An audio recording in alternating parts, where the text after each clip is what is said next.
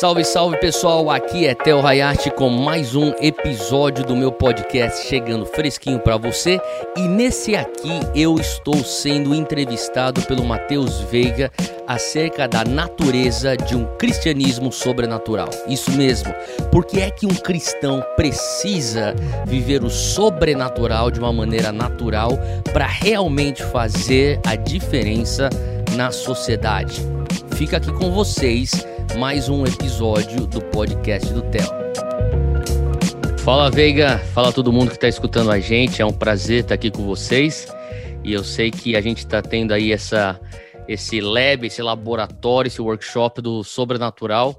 E como a gente sabe, né, dunamis é a palavra em grego para o poder explosivo do Espírito Santo através de sinais e maravilhas. Então, até no nosso nome a gente carrega esse DNA espiritual do, do poder sobrenatural, é, do Espírito Santo, do poder do Espírito Santo em sinais e maravilhas, e não tem como fugir desse assunto quando, no que diz respeito a Dunamis. Exatamente, é isso aí. E o nosso principal tema do Leve que está sendo como viver o sobrenatural na prática. E, Theo, eu tinha aqui separado algumas perguntas para poder trazer para a gente ter esse bate-papo aqui, desenvolver em cima desse assunto, e eu tenho convicção que vai ser muito bom. E a primeira delas, para a gente dar esse pontapé inicial, é como que eu desenvolvo, de fato, um estilo de vida sobrenatural? Bom, é, é uma pergunta carregada, né? Só que para começo de conversa, eu acho que a gente precisa entender é, que por muito tempo, eu sei que talvez a maioria do pessoal que está nos assistindo aí são jovens aí da faixa etária de universitários, que é o nosso público, mas talvez você seja a primeira geração é, evangélica da tua família, ou talvez não.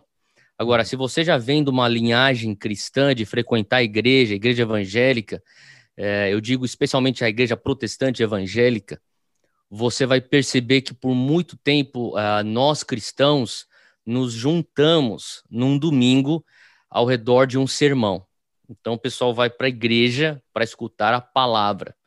E a gente, domingo de manhã, ou domingo à noite, as famílias se juntam no culto da família para escutar a palavra, o sermão, e isso é, é, é, é muito legal e muito importante, faz parte da vida da igreja e faz muito sentido. Eu, eu valorizo as escrituras, né? Eu acho que é importante. Eu às vezes é, repito diversas vezes, nós precisamos ser biblicamente corretos antes de nós sermos politicamente corretos. A nossa correção bíblica pauta a nossa pauta ou conduta e pensamento político. É, a Bíblia é a palavra, a autoridade final das nossas vidas como cristãos evangélicos. E existe essa extrema necessidade de estarmos enraizados na verdade da palavra. Eu digo tudo isso para dizer, porém, uhum. porém, além da nossa tradição evangélica de nos juntarmos ao redor de um sermão no domingo, é, a gente não pode perder de vista o quadro maior. E qual seria esse, esse quadro maior? É que o estudo das escrituras, da palavra, deve sempre nos levar a um encontro com uma pessoa. Hum, então a gente não estuda a Bíblia, não escuta a Bíblia e não uh, se apaixona por teologia simplesmente para nós termos muito conhecimento teológico e termos tudo aqui. Paulo mesmo fala que a letra mata, mas é o espírito que vivifica e que muitas vezes, sabe, é, é esse conhecimento só nos enche, né? Só, só nos traz vaidade. Agora, quando eu estudo a palavra para ter um encontro com uma pessoa, e, e, Jesus é o Verbo, então você estuda a palavra de Jesus para ter um encontro com Ele, com a pessoa de Cristo. Aí então não tem como você viver um evangelho que não é sobrenatural. Uau. Porque o próprio Jesus, ele é sobrenatural. Hum. Então eu acho que a gente tem que começar a entender que o cristianismo raiz, ele sempre foi sobre você estudar a palavra para ter uma experiência com esse Deus que é sobrenatural. O, o, o, conhecimento bíblico deve nos levar a uma experiência com a pessoa de Cristo. E Cristo, você lê nos evangelhos, é totalmente sobrenatural. Uhum. Excelente, muito bom. E falando em Jesus, Tel, uma coisa que a gente vê muito forte em tudo que ele faz, de uma forma sobrenatural, é o discipulado. É aquele vida na Sim. vida que ele tem com os discípulos ali. E eu queria assim, ouvir um pouco de você, já que a gente está falando sobre o sobrenatural, sobre o discipulado, vida de Jesus, qual que é que o impacto, qual o impacto que o sobrenatural ele tem na formação de um discípulo? Pô, todo o impacto total, né? Uhum. Você vê que Jesus, ele, ele fala com as multidões. Jesus, ele está pregando para as multidões. Você pega aí, especialmente os evangelhos sinópticos de Mateus, Marcos e Lucas, você vê aquilo que Jesus está fazendo, né? E, e, João foca muito naquilo que Jesus está falando, mas quando você começa a ver as ações de Jesus, ele está curando enfermo, ele está expulsando demônios, ele está ensinando o reino, ele está pregando o reino. E tudo ele está fazendo é, com os doze, os discípulos do lado dele. Uhum. Ele está levando eles numa, é, numa experiência constantemente. Uhum. Então, eu vejo algumas dinâmicas aí. Eu vejo Jesus ministrando a multidão, e nesse processo de ministrar a multidão, aquela experiência serve de um discipulado para os seus discípulos.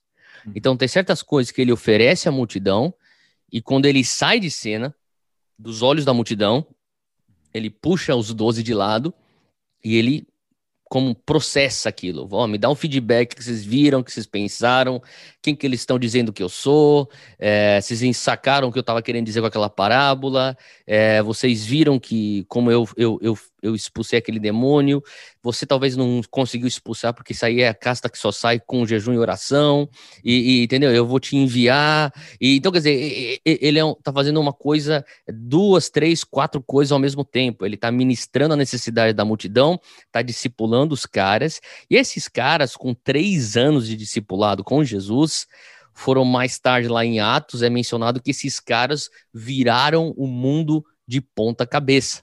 Uhum. e acho que a coisa mais interessante também é que Jesus, depois de ter mostrado e demonstrado o que, que é esse mover sobrenatural, ele fala: olha, para você continuar nessa pegada do sobrenatural, eu preciso ir para que o Espírito Santo venha. É melhor que ele venha para você continuar nessa pegada e nesse fluir do sobrenatural.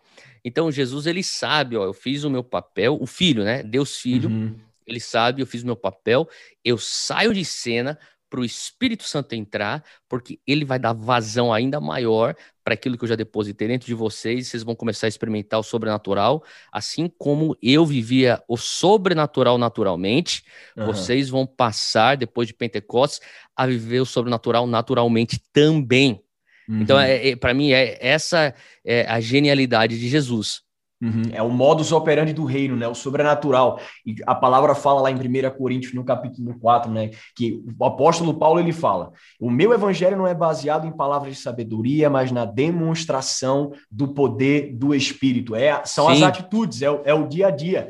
E uma coisa que a gente vê muito também, quando a gente fala o, a, o próprio relacionamento de Jesus ali com Deus Pai, quando ele fala que o filho não faz nada daquilo que não viu o pai fazer antes. E uma coisa que as pessoas assim que acompanham o Dunamis e talvez elas nem saibam é o como que a nossa própria liderança ela foi formada por conta de um discipulado sobrenatural com você. A minha vida, o quanto que a minha vida ela foi impactada por um discipulado sobrenatural com você. Eu lembro de um dia que a gente estava, por exemplo, numa agenda, a gente estava na estrada saindo de uma saindo de Goiânia para Brasília e a gente parou naquele posto de gasolina no meio da estrada, não tem nada ao redor, só um posto de gasolina, e ali a gente orou pelo cara que estava no caixa da loja de conveniência, aquele cara na hora recebeu uma palavra de conhecimento ali que você trouxe, o quanto que ele foi impactado naquela hora por conta do poder sobrenatural que a gente estava carregando naquele lugar, né? E o quanto que aquilo também impactou a minha própria vida.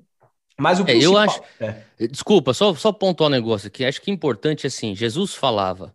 Uhum. Eu só falo aquilo que o Pai me manda falar. E eu só Sim. faço aquilo que o Pai me manda fazer. Sim. Então, quer dizer, até o próprio Jesus, ele está sendo guiado pela voz do Pai, né? Uhum. Então, quando ele vai embora, ele fala, ó, eu vou, eu vou embora, mas vai chegar o Espírito Santo e ele vai te guiar em toda a verdade. Então hoje as pessoas perguntam como é que eu vou ser uma pessoa que vive o sobrenatural de uma maneira natural? Uhum. Você tem que começar a funcionar que nem Jesus. Quando Jesus estava aqui na terra, ele escutava a voz de Deus. Muito Quando bom. você está aqui agora na terra, você escuta a voz de Deus. E, e você está talvez pagando aí um picolé numa padaria e o Espírito Santo fala: olha, a pessoa uhum. atrás de você tá aqui. Então você só vai fazer porque o Espírito Santo mandou. Então você vai ser guiado pelo Espírito, né? Então, quer dizer, essa coisa do, do Jesus fez tudo o que ele fez porque ele tinha a voz de Deus guiando ele. Uhum. Ele vai embora e ele nos traz e nos dá acesso à voz do Espírito Santo, que é Deus, nos guiando. Muito então, bom. Então, uma vez eu escutei uma, um pastor dizer que é, todo mundo fala e aponta para a igreja primitiva de Atos Hum. como o, o a, a, igreja que foi, foi, gerada a partir do Pentecostes. E, e essa igreja é, é tida uma, é uma referência para nós. Até hoje a gente vê a igreja primitiva como a expressão mais pura do que seria a eclesia. Uhum. Então a gente olha e fala: nossa, a gente quer ser que nem a igreja primitiva, a gente quer ter os mesmos resultados, os mesmos frutos que permanecem, como essa igreja primitiva.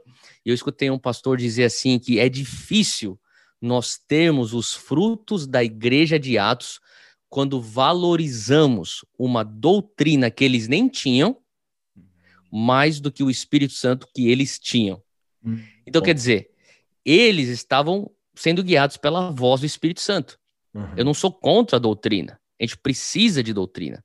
Mas a gente não esquece que quando a igreja primitiva está dando esses frutos, que são frutos que permanecem, frutos incríveis, as epístolas paulinas não existiam. Uhum. as epístolas de, do apóstolo Pedro e do apóstolo João também não existiam. Uhum. O que, que existia? A descida do Espírito Santo, Jesus como um exemplo, as ações de Jesus, que tinham acontecido alguns anos atrás, como um exemplo, e eles sendo guiados pela voz do Espírito Santo.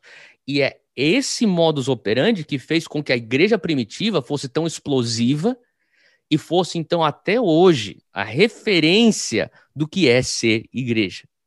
Uau, muito forte, muito bom isso que você está falando, Théo. E o quanto que a maneira que a gente é guiado pelo Espírito Santo, através, sabe, tudo aquilo que a gente faz, a palavra do Espírito Santo que vem, que traz a direção e que faz com que a gente passe na rua, ore por um enfermo, até o momento que a gente é exemplo através das nossas atitudes, seguindo o exemplo de Cristo, aonde a gente está. Aí eu me pego pensando muitas vezes sabe, em coisas práticas, como, por exemplo, que eu posso, através do sobrenatural e através desse lugar onde eu tenho a palavra do Espírito Santo me guiando, trazer uma transformação ali nos ambientes onde eu estou exercendo influência, nos ambientes onde eu estou. Que maneira prática que eu consigo aplicar o sobrenatural, por exemplo, na empresa onde eu trabalho, para ver transformação naquele lugar? Bom, é, eu acho que a resposta é bem direta é, a gente tem que olhar primeiramente o que Deus fez em nós, né? Lá em Apocalipse diz que o Espírito, é, ou melhor, o testemunho de Cristo é o Espírito da profecia. Aquilo que Jesus fez na tua vida, por si só, o teu testemunho, o testemunho daquilo que Jesus fez em você, ele já é por si só uma profecia daquilo que Deus pode fazer em outras pessoas. Uhum. Então, para para pensar, como é que você foi transformado? Como é que eu fui transformado? Sabe, eu, eu, eu de maneira alguma quero diminuir o valor do estudo das escrituras. De maneira alguma quero fazer isso. Isso é muito importante. Inclusive, eu acho que hoje o que talvez a, a geração jovem evangélica no Brasil mais precisa é o engajamento bíblico.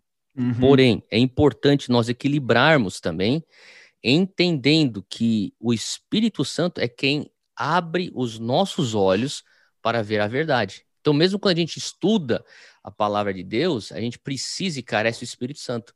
E enquanto você tem esse, esses momentos de eureka, que eu, eu brinco e falo, cara, a gente precisa de ter um momento de eureka, que é uma revelação espiritual. Sim. É o Espírito Santo que nos dá esses momentos, esses encontros onde a gente tem o uau, é isso. Uhum.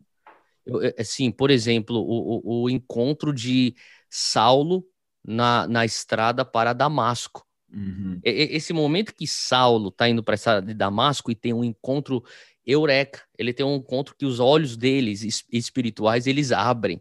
Uhum. Os físicos ficam cegos e depois ele é curado, mas uhum. ele, ele, ele tem um momento de sabe, de revelação. Aonde que aconteceu esse momento de revelação? Na presença. A presença manifesta do Espírito Santo traz revelação. A presença manifesta do Espírito Santo transforma destinos. Uhum. Como é que eu posso levar transformação sobrenatural para o ambiente do meu trabalho, da minha família, onde eu estudo, aonde eu sei lá, treino, aonde eu jogo bola, na minha vida social. Uhum. Quando você for um carregador da presença. Uau. Sabe, vai, Deus vai abrir momentos na tua, ele vai te dar momentos e oportunidades aonde você consegue trazer uma palavra, e quando você estiver trazendo uma palavra, não é só uma palavra que vai alimentar o raciocínio da pessoa, ela tem que vir respaldada pelos céus, ela tem que vir respaldada pela presença. Você tem que trazer uma dimensão superior do que uhum. aquilo que é aquele diálogo físico. A pessoa tem que ser convidada para dentro de uma, uma atmosfera como a da, do encontro de Saulo na rua de Dama, a rua a Damasco. Uhum. Então, eu fui transformado na presença, você foi transformado na presença. Uhum. E se nós formos anfitriões da presença? Então você pergunta, tá bom, como é que a gente faz isso de uma maneira mais prática ainda? Eu falaria, cultiva a presença no teu quarto. Uau. Abra a Bíblia, põe aí uma música de adoração, ore no espírito, ore em línguas bastante, entre em jejum, você vai começar a ver que você vai começar a ficar cheio da presença. Uhum. E como que a gente sabe que a gente está cheio? Quando, por exemplo, esse copo, esse uhum. copo não está cheio, né? Ele tem só um pouquinho de água. Daqui a pouco eu já vou terminar essa água. é, como que eu sei que esse copo está cheio? O único momento que eu falo com certeza esse copo está cheio é quando a água sobe até aqui e começa a transbordar. Uhum tá? Então, quando que eu sei que eu estou cheio da presença de Deus, da presença sobrenatural do Espírito Santo? Quando eu estiver transbordando. Se eu der esse copo pro meu filho de 5 anos de idade e falar, ó, sobe lá em cima, a mamãe tá com sede, e eu vou dar para ele um copo cheio aqui no talo. Fala, ó, Zé, leva lá, toma cuidado para não derramar ele com a mãozinha dele de 5 anos, ele vai carregar assim, ó, pelas escadas isso e vai derrubar a água. Uhum. Vai começar a espirrar água. Uhum. Por quê? Porque o copo tá cheio. Sabe, nós temos que ser esse copo cheio. Uhum. Aonde o Espírito Santo tá te levando para a escola e você tá, psh, psh, você tá despejando presença. Ele tá te uhum. levando para academia, psh, você tá despejando a presença. Tá te levando para a igreja, ele tá te levando para um churrasco, uhum. ele tá despejando, você está despejando a presença do Espírito Santo. Então, quando que eu sei que eu estou cheio? Eu sei que eu estou cheio quando eu estou tendo uma interação com uma pessoa e, na verdade, eu quero só falar de qualquer outra coisa, sei lá, quero falar sobre moda, quero falar sobre futebol, quero falar sobre um vídeo no TikTok e, de repente, eu vejo que a presença do Espírito Santo que eu tô carregando tá tocando aquela pessoa e eu uau. vejo a reação nela, eu vejo a presença, eu reconheço no ambiente e eu vejo, uau, tá sendo tá transbordando da minha vida para ele ou para ela. E aí então você tem oportunidade potencial para encontros uhum. de estradas de Damasco. Então, de uma maneira prática, é você precisa é, é se encher. Hum. Tem que se encher no teu particular, você tem que se encher no teu lugar secreto. Você tem que ter uma vida onde você tá tão cheio do Espírito Santo que você começa a transbordar para as pessoas ao teu redor.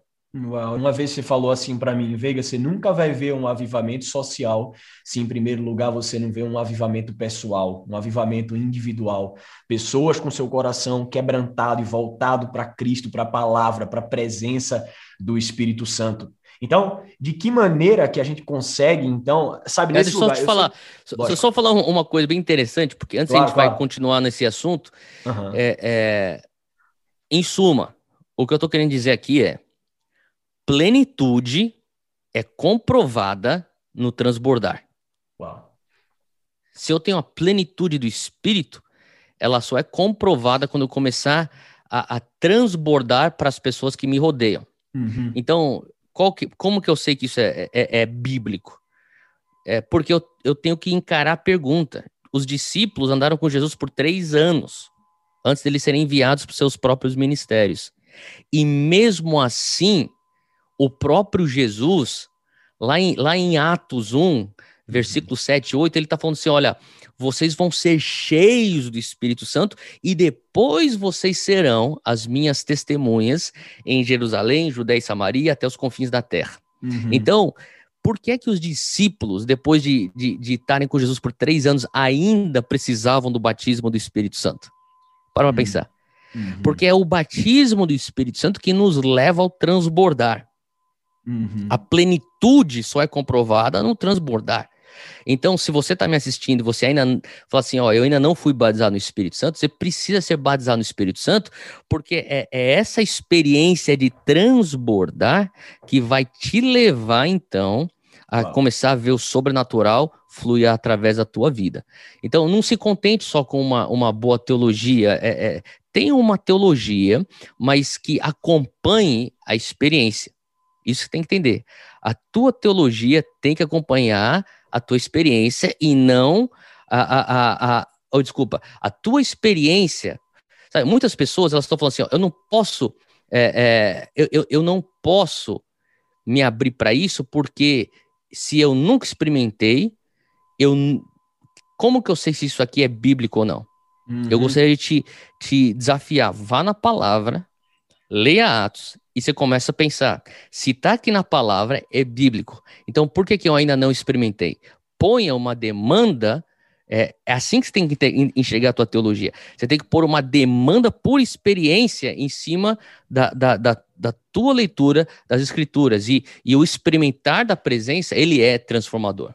Muito bom, excelente. Só, mas como que você acha, Theo, por exemplo, tem muita gente, o cara carece do batismo no Espírito Santo. Só que ao, ao, passo que a gente vê que tem muita gente que está aí queimando, a gente também vê pessoas que já foram batizadas, mas que não conseguem manter uma constância em ficar ali o tempo inteiro com a chama, aquele negócio pegando fogo, ardendo o tempo inteiro. Então, como que a gente faz para essa chama ela não apagar? Para a gente estar tá sempre ali aquecendo, aquecendo, aquecendo, ficando cada vez mais alto o grau, a temperatura desse fogo. É a manutenção da chama, né? Lá em 2 Timóteo 1, o apóstolo Paulo fala para seu filho na fé, Timóteo. Ele fala: Não esqueçais do dom de Deus que eu transferi a você pela imposição de mãos. Hum. Desperta esse dom. Uhum. Ele está falando. Então, quer dizer, todos nós, a gente já recebeu tanta coisa de Deus, só que aquilo que você recebeu de dom de Deus, que foi depositado do, pelo Espírito Santo dentro da tua vida, requer sempre manutenção, requer uma, um, um despertar constante, requer você estar, sabe, sempre é, é, é, adicionando lenha na fogueira. Uhum. E uma brasa não consegue ficar acesa é, tão facilmente, sozinha e isolada. Uhum. Essa brasa, ela continua acesa quando ela está em companhia de outras brasas acesas. Uhum. Então eu falaria, você precisa ter uma comunidade que está pegando fogo por Jesus. Muito bom. Se você está numa igreja hoje que não está pegando fogo por Jesus, e você conhece uma outra igreja que está pegando fogo por Jesus, é difícil você ficar apaixonado por Jesus é, é, e você tem, que, você tem que, sozinho, ou aí, longe de outros que estão pegando fogo por Jesus. Agora, deixa eu só fazer uma ressalva: você precisa ser muito é, é discernidor e sábio.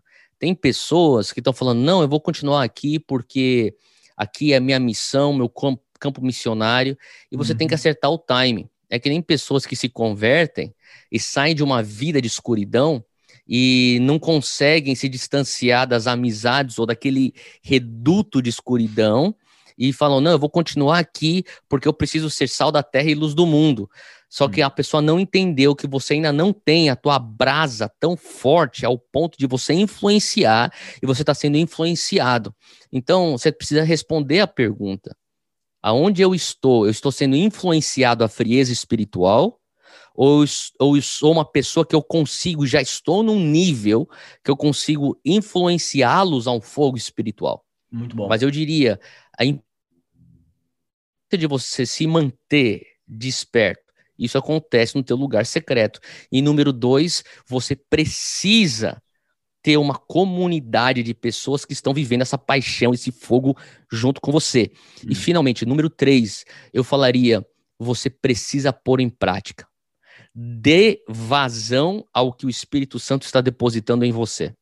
Uau, Se você bom. tem um output ou input, vai conseguir é, é, seguir nessa mesma intensidade do teu output. E quando você tem um input e um output, você tem um fluir. E nesse fluir, você tem saúde. A gente sabe que água parada atrai dengue, atrai uhum. doença. Hum. Então, se você ficar só num lugar onde você só recebe no teu quarto, recebe no teu quarto, recebe no teu quarto, ou recebe na tua igreja, e você não tá fazendo nada com aquilo. É. é você vai começar a se tornar um crente é, chato, um crente é, duro, religioso, um crente que só entra na internet para meter pau nos outros e ficar criticando e vendo se Muito você bom. consegue lacrar em cima de, de frases e tweets que vão expor a tua inteligência teológica. Você vai se tornar um crente, ah, deixa eu te dizer, um crente entediado. Hum. O primeiro passo para uma frieza espiritual é tédio. Hum. E tédio normalmente acontece quando você vive um cristianismo seguro. Hum.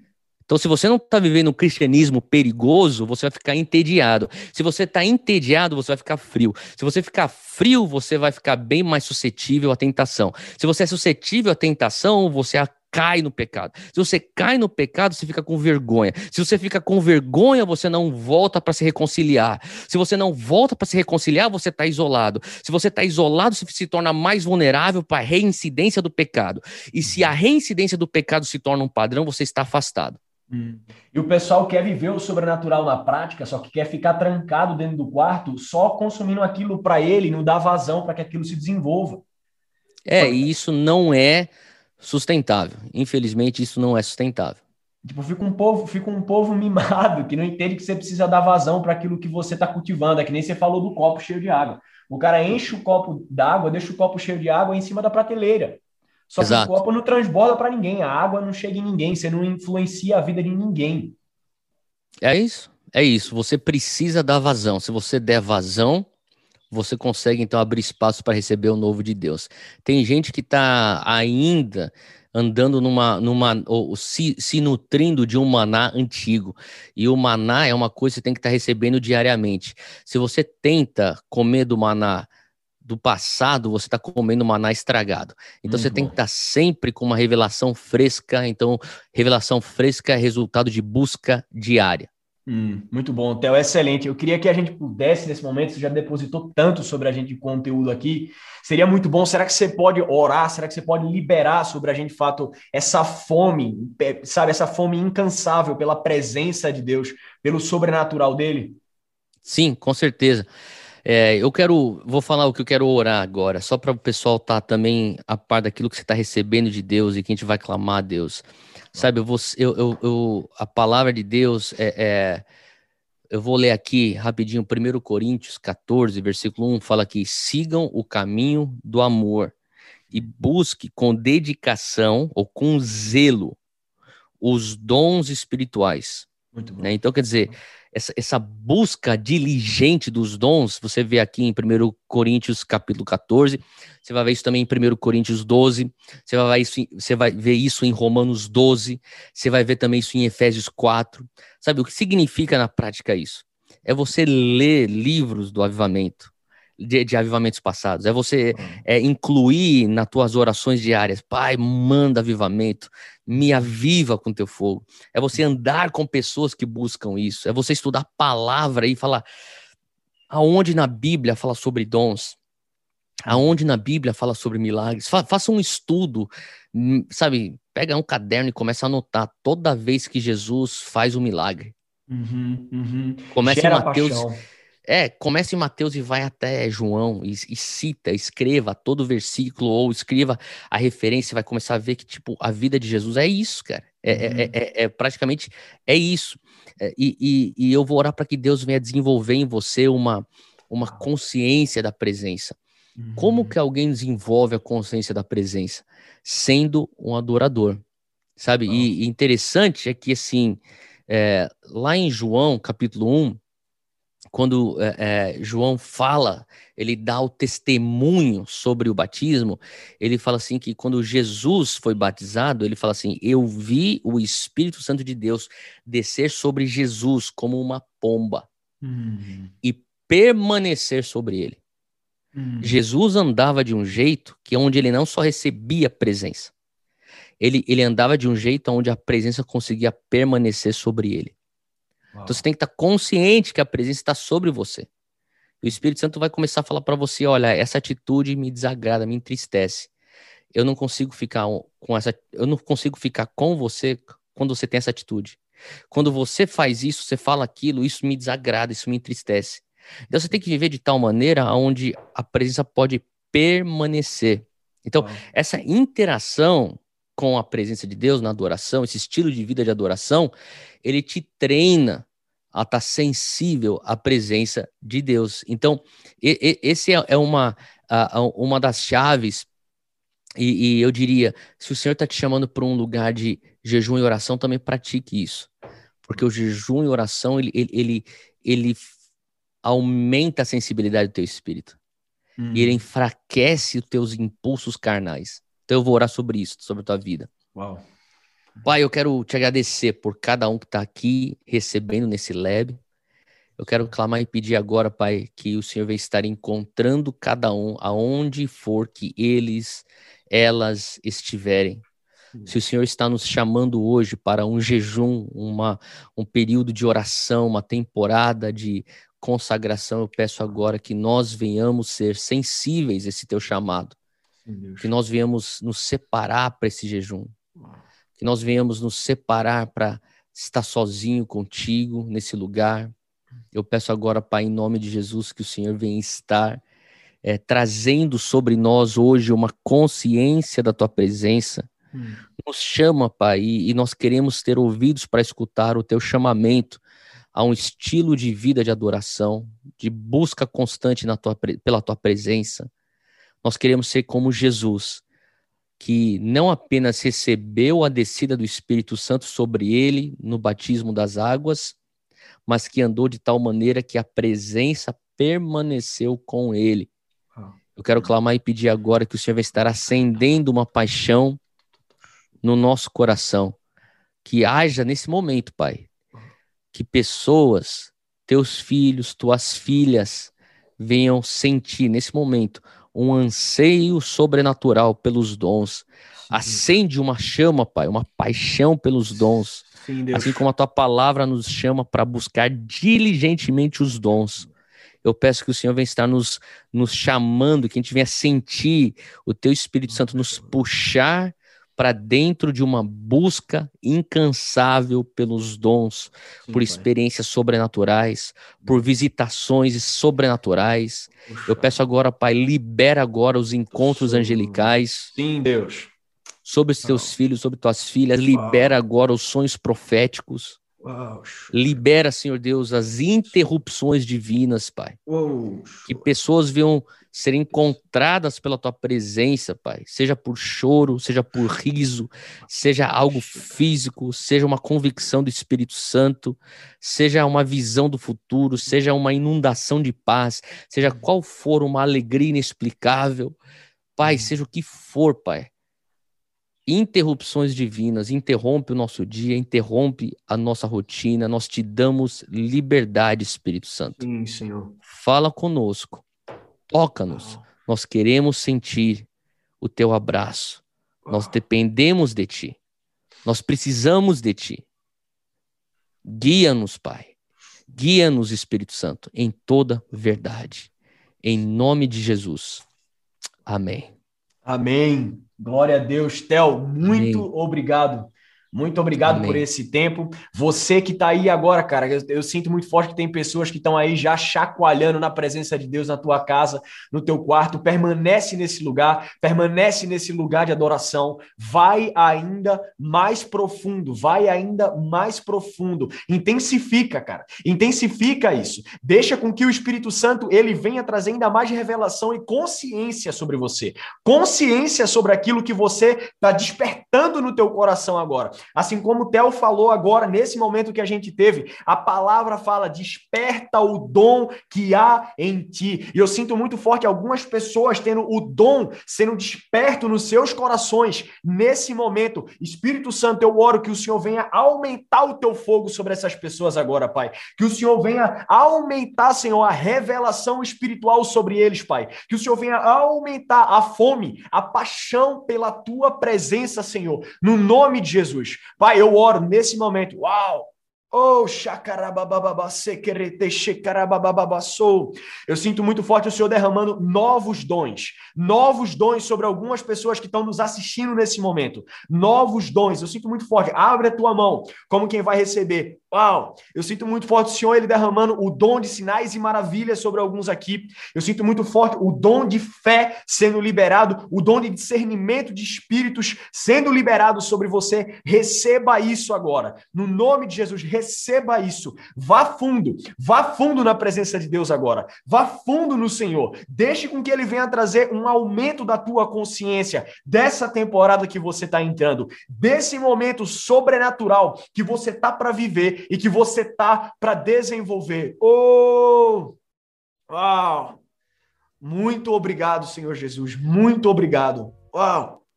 Em nome de Jesus. Amém. É isso aí, pessoal. Aqui nós concluímos mais um episódio do podcast Tel Hayashi. Eu espero que esse episódio tenha te instigado a viver naturalmente o sobrenatural.